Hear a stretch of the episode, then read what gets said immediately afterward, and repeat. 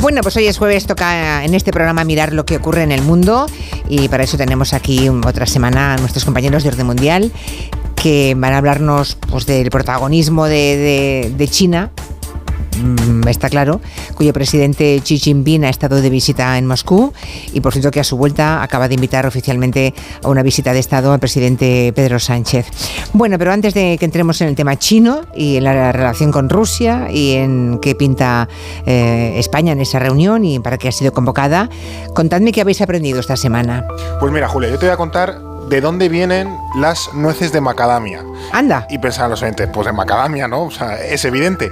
Pues no, porque principalmente macadamia nunca ha existido, no es ningún lugar, no es como Zelanda y Nueva Zelanda, no, no existe algo así de, macadamia. Las nueces de macadamia vienen de, Australia, pero el nombre de macadamia vienen porque la bautizaron en, en honor a un señor llamado Macadam se llama ah. John Macadam, que era una especie de químico escocés australiano, y entonces en su honor, esas nuececillas que están tan ricas, pues eh, las bautizaron en su honor, y de ahí viene la nuez de macadamia, de un señor, no de ningún lugar. Vale, o sea, es el nombre de un señor, fíjate. Eso es. Está bien. ¿Y, y tú, Balas, qué has aprendido? Yo he aprendido que asociamos siempre la, guerra de trincheras a la Primera Guerra Mundial, ¿no? Siempre esas películas que tenemos tan en la cabeza.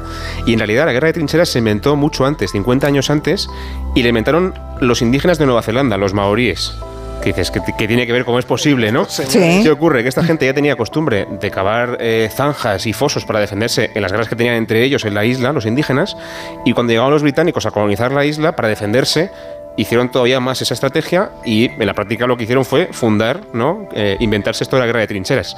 Así que fueron los primeros 50 años antes ya de la Primera Guerra Mundial. Vale. Bueno, pues dos cosas más que cuyo aprendizaje vuestro ha servido para que lo aprendan los oyentes y es que no lo sabían, que es posible que mucha gente que nos escucha supiera las dos cosas o alguna de las dos. Vamos con pregunta de los oyentes de la semana. Esta nos la manda Chele, nos ha enviado un correo electrónico y nos dice que ha visto un vídeo en el que Bukele, el presidente de El Salvador, pues ha regalado casa a los más vulnerables del país. Y dice, ¿saben ustedes qué es lo que se puede esconder detrás de estos anuncios, a pesar de que parece una grandísima iniciativa para la población? Ah, bueno, a ver qué le podéis contar a, Chele, este oyente, de este presidente del Salvador, responsable, lo contamos hace unas cuantas semanas, responsable de una política de mano muy dura contra las bandas de delincuentes de su país, ¿no? Tiene miles, ¿cuántos miles serán los que había detenido? Es que esa macrocárcel tiene capacidad creo que para 20.000. No 20.000, o sea, ha puesto a todas las bandas de delincuentes, jovencísimos todos, nos han metido a todos en la cárcel. Bueno, presuntos, porque mucha gente a la que detienen preventiva y luego pasa allí tres años y ya está. Sí, sí, sí es, en muchos casos detención preventiva. ¿no? Bukele es desde luego alguien muy polémico, pero que combina muy bien, como tú decías, esa mano dura tan, tan extrema con también un montón de medidas populistas que lo que consiguen es ganarse el favor del pueblo. ¿no? Y el tema de las casas en parte es eso. Antes de nada hay que decir que se están entregando desde hace ya tres años, desde 2020, y que son en realidad una respuesta, un realojo a las personas que perdieron sus casas durante varias, eh, varios huracanes y tormentas tropicales muy gordas que hubo ya ese año, hace tres años, en 2020. Así que Bukele no es que esté regalando casas a cualquiera que esté, digamos, sin casa en, Salvador, sino que solamente es una respuesta a esa emergencia puntual que hubo hace unos años. ¿no? A quienes la, perdieron en los huracanes, vale. No, necesariamente a quien esté más vulnerable mm, per se, sino a quien tiene ese, ese, problema concreto. ¿no? También hay que tener en cuenta que las viviendas eh, sociales o muy baratas, porque no, no, se regalan todas ellas, a veces se dan con un precio más barato, pero hay que, hay que pagarlas igual, son por lo general una medida electoral muy eficaz, porque la gente evidentemente está sin casa, le entregas una casa barata o se la regalas incluso y esa gente pues luego te va a apoyar y tal. Así que esos vídeos, esa promoción que hace Bukele de todas esas medidas, tanto de las que son más buenas como las de las casas, que evidentemente es una buena noticia, como también lo de las cárceles, que él lo graba mucho en vídeo, hace mucha promoción de ello, todo ello lo que busca es generar esa propaganda para vender resultados al país y para que le sigan votando, ¿no? Es muy efectista, eh, pero al final también no deja de ser una forma de populismo que, le está saliendo muy bien además, porque tanto en El Salvador como fuera, en toda América Latina, a Bukele le tienen como un ejemplo como digo, muy polémico, muy cuestionado también, pero sin ninguna duda con muchísimo apoyo social por todo este tipo de cosas. Y ha dado nombre a un método, una forma de comportarse, ¿no? Todo el mundo habla del método Bukele. Y empieza a haber políticos que se llaman el Bukele de Chile, el Bukele de Colombia, como para subirse un poco a ese carro de popularidad. Pero vamos, que si da casas a quien las necesita, y no, me parece estupendo. Claro, claro. Es que no es donde está el problema, ¿no? Claro, el populismo es un problema cuando es una, eh, una perorata y una promesa que no se cumple, pero si se da ahora casi a esa gente que se quedaron sin ella por los huracanes y todos los fenómenos estos em, extremos mm. que, vive el país, pues está bien, solo faltaría. Hay que, explicarlo, porque no es que le regale así a tu tiplén, sino que se está dando quien las necesita porque se quedó sin ellas. Ya la ha perdido, ya. No, es que, no, es que, le regale casas a la gente. Vale, vale, vale.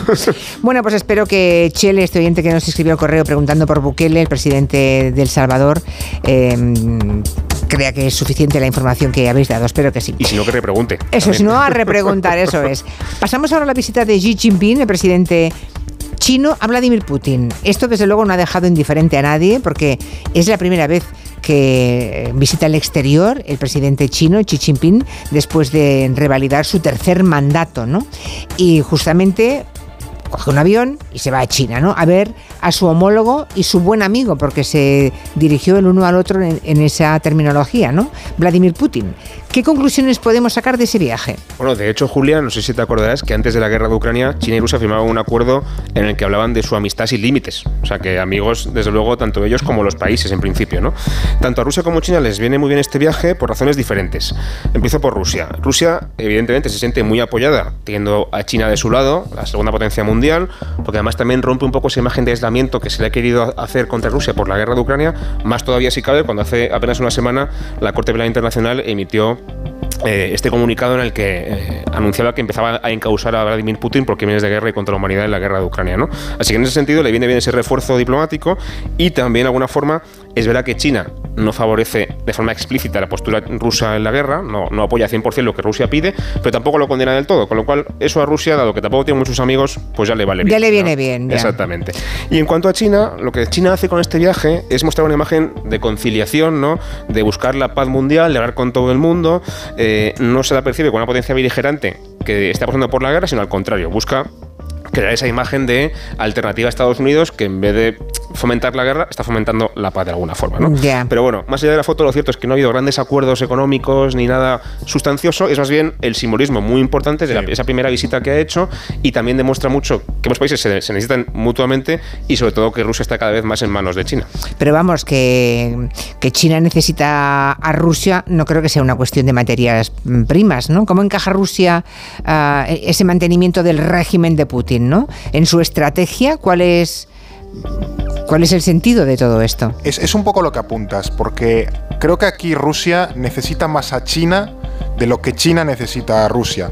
Y de aquí a unos años esto puede ser un problema bastante grave para Moscú y para Putin. Es un poco la estrategia de pan para hoy y hambre para mañana, ¿no? Lo, explico un poco. Eh, Rusia lo que consigue de China es lo que ha comentado Blas, ¿no? Apoyo político y algunos proyectos económicos que, bueno, no son especialmente importantes para, para China, pues como conseguir construyendo gasoductos en la zona de, Siberia para que Rusia le pueda vender más hidrocarburos a China, pero es lo que tú comentabas, que eso para China no es determinante porque China ya tiene su, flujo de hidrocarburos y entonces no, no necesita a Rusia en esa en ese, en ese esquema. Pero lo que China sí está sacando de Rusia son cosas que para ellos, para los chinos, son más importantes y que a la larga restan poder e influencia a Rusia. Por ejemplo, China ha obtenido concesiones en el lejano oriente ruso, que esto a nosotros nos puede sonar muy lejano, porque efectivamente está lejos, pero para China es una vía para colonizar en esa zona de Rusia que está al final del todo, prácticamente en el, en el Pacífico, porque tanto demográficamente como económicamente, esta zona de Rusia, la parte del, del lejano oriente, está a solo 1.500 kilómetros de Pekín, pero está a 7.000 kilómetros de Moscú. Entonces esa zona para China, para expandirse, ya digo, a nivel demográfico y a nivel económico, es muy interesante y Rusia era muy celoso de eso. Y luego también China está intentando influir cada vez más en esas repúblicas de esa central, pues Uzbekistán, Kazajistán, lo como se llame Stan, eh, que al final ha sido el patio trasero de Rusia a nivel tradicional. Y de hecho hace un par de días se anunció que China tendrá la primera reunión con estos países en mayo. Así que le está comiendo un poquillo la, tostada. Entonces, en ese aspecto, Rusia depende y dependerá cada vez más de China y a Xi Jinping le viene... Mm, muy bien tener esa influencia en, en, Moscú, pero no es un fin para China en sí mismo influir en Rusia, sino es como, bueno, en mi estrategia global me conviene tener a Rusia un poquito comiendo de mi mano para futuro, pero no, no es algo que ellos busquen activamente. Bueno, es que China va a lo que va, ¿eh? eh a convertirse en lo que yo creo que se va a convertir, ¿no? Como mínimo tiene una actividad diplomática enorme en las últimas semanas. Hace algunas eh, hablamos del acuerdo histórico entre Arabia Saudí e Irán, que son dos enemigos históricos y que solo amparó Pekín, ¿no? China. Ah, ahora tenemos a Xi Jinping viajando a Rusia, intentando tener papel activo eh, entre Ucrania y Rusia. No te cuento si se pueden apuntar en tanto de conseguir la paz, ¿no? O de que al menos arranquen las conversaciones. O sea que vemos un poco a China en una nueva estrategia, parece. Y es verdad que si de hacerse con el mundo, ¿no? Convertirse en el líder del mundo. Claro, claro, desde luego. Si hay un país o países que pueden argumentar que están en posición de mediar entre Ucrania y, Rusia, pues uno, por ejemplo, es Turquía, otro quizá es China, países del sur global, pero Occidente, por ejemplo, no está en esa posición. Y tampoco lo está, por ejemplo, ya para mediar entre Arabia Saudí e Irán, ¿no? El acuerdo que tú comentabas, que se ha firmado hace, hace un par de semanas, seguramente Estados Unidos no lo habría podido conseguir nunca, porque están tan enemistados con Irán que ya es imposible. Y China sí que puede, ¿no? Entonces, lo que están haciendo ahora mismo con este tipo de estrategias es, pues eso, presentarse ante el mundo como una potencia, como decía antes, eh, no beligerante, pacifista, que tiene ganas de mediar entre los conflictos para ayudar a la gente y tal, y también como una alternativa a Estados Unidos, que duda cabe, ¿no? Para, para presentarse como alguien que puede rivalizar con la gran potencia y que puede presentar unas reglas diferentes, ¿no? Y también de paso de camino, que también es lo que comentaba Fer antes, plantear una forma de influencia más hacia el oeste, hacia Asia Central primero, luego también Oriente Próximo, por ahí de ahí ese acuerdo con Arabia Saudí e Irán, y también hacia Europa. Antes de la guerra, China era un socio clave de Ucrania a nivel eh, comercial, por ejemplo, y todo esto al final es para intentar, bueno, pues presentarse como esa alternativa, eh, y en ese sentido Rusia le viene muy bien también, porque es el espolón, digamos, mm, eh, contra Occidente que tiene ahora mismo China también. Y además tienen una enorme ventaja los chinos, ¿no? Para convertirse en gran potencia, y es que ellos pueden planificar el futuro a tan largo plazo como puedan, porque no compiten en ninguna elecciones, porque no hay democracia, es una dictadura, y por tanto no están sometidos al escrutinio de las urnas y pueden tomar las medidas que les dé la gana, sabiendo que no va a haber ni una sola protesta en la calle. De modo que estos tienen la cabeza 2050, 2080, o sea, ellos miran al horizonte, cuando los políticos de todo Occidente tienen que mirar adentro de tres años o de dos, o sea, cuando les tocan las elecciones. Desde luego. Eh, eso es muy interesante, ese es un, gran tema. Bueno, eh, y el viaje de Pedro Sánchez a China la próxima semana, por invitación de Xi Jinping. Eh, em, este viaje, justamente ahora, que sea el primer jefe de gobierno al que invita después de volver de Moscú, ¿qué papel creéis que pueda jugar España en todo esto? ¿Es porque vamos a ser presidentes de la Unión Europea en el último semestre del año? Yo te reconoceré que este viaje me ha pillado sorprendido por varias razones. Eh, la primera es que eh, es lo que tú has comentado, ¿no? Que la excusa para ese viaje es esa presidencia española del Consejo Europeo, que es en la segunda mitad del año. Pero estamos en marzo y cuando va a viajar Pedro Sánchez es en marzo, o sea que todavía queda, quedan varios meses para que se asuma esa, esa presidencia de la, de la Unión Europea. A lo mejor el viaje tendría sentido, pues no sé, entre junio y diciembre, pero ya digo, no, no, no tanto eh, ahora, más allá de que sea pues una aproximación o preparación de semestre. Pensemos también que España y China no tienen unas relaciones profundas, pues porque nuestros caminos a lo largo de la historia nunca se han cruzado demasiado. Son buenas relaciones, pero nada más volver de Moscú, pues a lo mejor podría pegar más una visita de, no sé, en Europa, pues Reino Unido, Francia o Alemania, pero no, vamos a ir nosotros. Entonces, hay como que demasiadas cosas que, que no me terminan de encajar y más allá de, pues bueno, de un gesto de China hacia la Unión Europea, lo único que se me ocurre, y esto es también por cosas que he, oído eh, estos días y que, bueno, no pasan de, una hipótesis, es que a lo mejor se esté perfilando algún tipo de, acuerdo de paz para, para Ucrania eh, a lo largo del segundo semestre del, año, con la bendición de China, de la Unión Europea, asumo también con el beneplácito de Estados Unidos y de, y de Rusia, y quizás sería eh, ese momento de sacarlo a la luz en esa segunda mitad de año, que es cuando España le tocaría presidir la Unión Europea. Esto ya digo, es una simple hipótesis especulativa, no, no tengo ninguna evidencia, pero si me tuviese que jugar algo con el, con el sentido de este viaje tan inesperado, por así decirlo, lo tiraría por, por algo así. Bueno, es una conjetura, pero desde luego es verosímil, es posible que sea así. En todo caso, hay que celebrar que España pinte algo en el escenario internacional, ¿no? Eso hay que tenerlo en cuenta. Hace 20 años que no España no pintaba tanto en el mundo como, como lo hace hoy. En cuanto a noticias de la semana, miremos un poquito a Francia, el tiempo que nos queda, no mucho. Desde que Macron aprobó por decreto la reforma de las pensiones, la que, la que tienen liada. ¿eh? Las calles han estallado contra el gobierno. Eh, nos cuentan personas que viven allí que la situación es tremenda, que cada noche es una batalla campal. Mm, ¿Cómo va a seguir esto? ¿Qué va a pasar? Pues yo creo que sigue siendo muy grave para Macron. Sigue habiendo, como, como tú comentabas y también cuentan los oyentes desde Francia, manifestaciones y huelgas por todo el país. Es muy grave.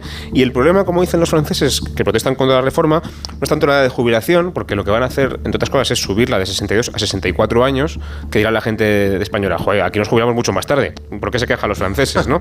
El problema es que el sistema francés es mucho más rígido en cuanto al tiempo de cotización. Exige 43 años mm, cotizados para poder eh, cobrar la pensión. Es decir, que si te quieres jubilar a los 64, tienes que llevar cotizando sin parar desde los 21, lo cual es prácticamente imposible. ahora. Entonces, es verdad, como digo, que Francia tiene una de las edades más bajas de jubilación de toda Europa, pero sí que tiene uno de los periodos de cotización más amplios y eso lo hace muy complicado. También es cierto, hay que tener en cuenta que para Macron este es su último mandato, no se puede volver a presentar después de dos veces.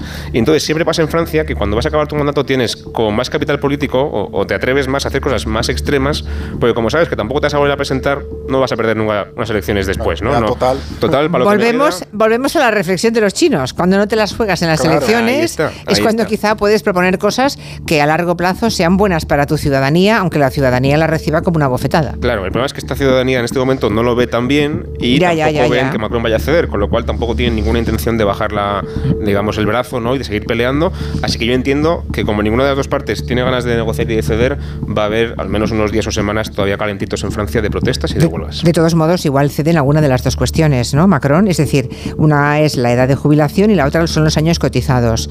¿eh? No quieren ni, ni 64 años ni que haya que cotizar 43 años para tener íntegra la, pensión de jubilación, ¿no? Habéis dicho. Igual puede decir, venga, pues lo dejamos igualmente en 62 o no, 64. Seguro que el planteamiento de su, eh, en Francia se llama de otra forma, pero para entendernos, de su decretazo, ¿eh? del decreto ley que, mm. que, pone esto en práctica, ¿no? Eh, sin votar el Parlamento, la Asamblea Francesa, igual ya él ya sabe que en alguna de las dos cosas, sea tiempo de cotización o sea edad de jubilación, ya saben qué cosa va a ceder. Claro. Igual está dejando, está dejando una semana de protestas, luego aparecerá y dirá, pues cedo en esto, pero ya lo tenía previsto. Puede ser. También parece ser que va a forzar la dimisión de la primera ministra, que es la típica cabeza de turco que te quitas de en medio para echarle a ella la culpa, y en realidad quien manda es Macron. Pero bueno, esto, esto se hace mucho. Claro, pero ya veremos a ver qué pasa finalmente. Veremos si, si mueve la edad de jubilación o mueve los años de cotización. Pero desde luego, como tú decías, 43 años de cotización. Sin parar. Sin parar. es, tremendo. creo, me parece. Mm. No lo sé, pero vamos, es, es, menos en realidad. Es que aquello es una locura. Por cierto, que, por cierto, em, creo que Mm, Feijo ha dicho que él es partidario del modelo francés de Macron. Lo acaba de decir en Bruselas.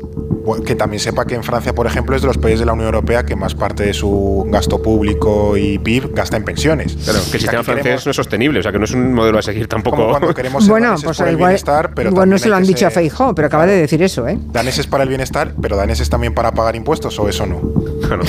claro, si, si eres del norte para pagar impuestos y para recibir servicios. Eso es, eso es. Lo mejor de cada lado no puede ser.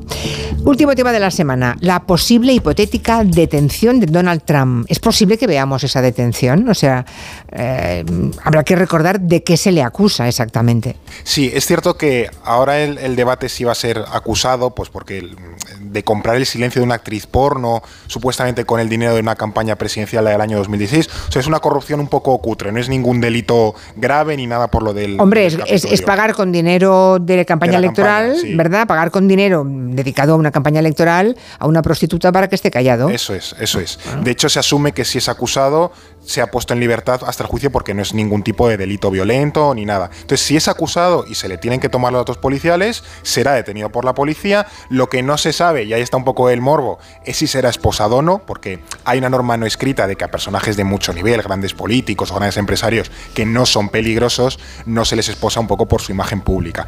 Pero esto ya digo, solo sería una acusación, luego quedaría el juicio y una hipotética condena si sale que es culpable. El problema a corto plazo es que mientras esta de Nueva York delibera su detención, tanto él, Trump, como todos los acólitos que tiene y medio partido republicano ya están llamando a salir a las calles para eh, evitarlo. Y entonces, evidentemente, hay un poco de trauma con que no se convierta en un Capitolio 2.0, así que veremos qué acaba ocurriendo si tanto si se le acusa como si sale la gente, sus, sus afines, a protestar por su... Claro, él se estaba ya vendiendo como un... Una víctima. claro, claro, claro, claro. De hecho, él quiere salir esposado, porque esa, foto es potentísima. Evidentemente. El libro de... que viene hay elecciones y se quiere presentar. Claro. El libro de estilo de los ultras y del populismo ya sabemos cuál es. Y este hombre es un maestro en aplicarlo. reservamos la pregunta, que nos queda solo un minutito. Lo que habéis preguntado a los oyentes cuál de estos monumentos no es considerado una de las siete maravillas del mundo contemporáneo. Si la Acrópolis del mundo moderno, la Acrópolis de Atenas, la Gran Muralla China o el Cristo Redentor de Río de Janeiro. Y mm, bueno, está la cosa repartida al menos entre dos de esos monumentos. El 44,9 cree que es la Acrópolis de Atenas, la que no es una de las siete maravillas, y el 40,3 cree que es el Cristo Redentor de, de, Río de Janeiro, la que no es una séptima maravilla. Que no lo es la Gran Muralla China, no lo cree casi nadie, solo el 14,8%. Y bien, contadme, la respuesta correcta es... La Acrópolis. Es la Acrópolis, Julia. La que no. La que no. Ahora, ojo, esto es importante. La más votada por los oyentes. Han acertado. Han, acertado. han acertado, está bien, ¿no? La pregunta es cuál, cuál no era. ah, cuál no, vale. Han acertado, sí, señor, entonces sí. Ahora bien, esto no es nada oficial, es una encuesta que hizo una organización llamada New Open World Corporation en 2007. La UNESCO, de hecho, no la comparte y la criticó porque se dejó muchísimas cosas fuera. Por ejemplo, una votación popular ahí, medio por internet y tal. Claro, o sea que no tiene tampoco una credibilidad muy grande, es más bien anecdótico. Pero, por ejemplo, la Alhambra fue finalista y no, y no salió. Ya. La, Acrópolis también fue finalista y no salió. salió. Pues, antes estábamos hablando de si el Cristo Redentor de Río de Janeiro sí. merecería la pena estar ahí. Bueno, ahí hay debate. Pues pero sí, son muchos, muchos votantes por internet. Sí, pero aún así, oye, que casi la mitad de los oyentes ha acertado, ¿eh? Sí, sí, sí. Muy bien. Muy bien, ¿eh? Una racha muy buena. Yo fallé el otro día. Esta vez no les habéis pillado. A mí me hubierais pillado, ¿eh? Suerte que no he votado. Hasta la semana que viene, Orden Mundial. Adiós. Son las 5 4 en Canarias. Tiempo de noticias.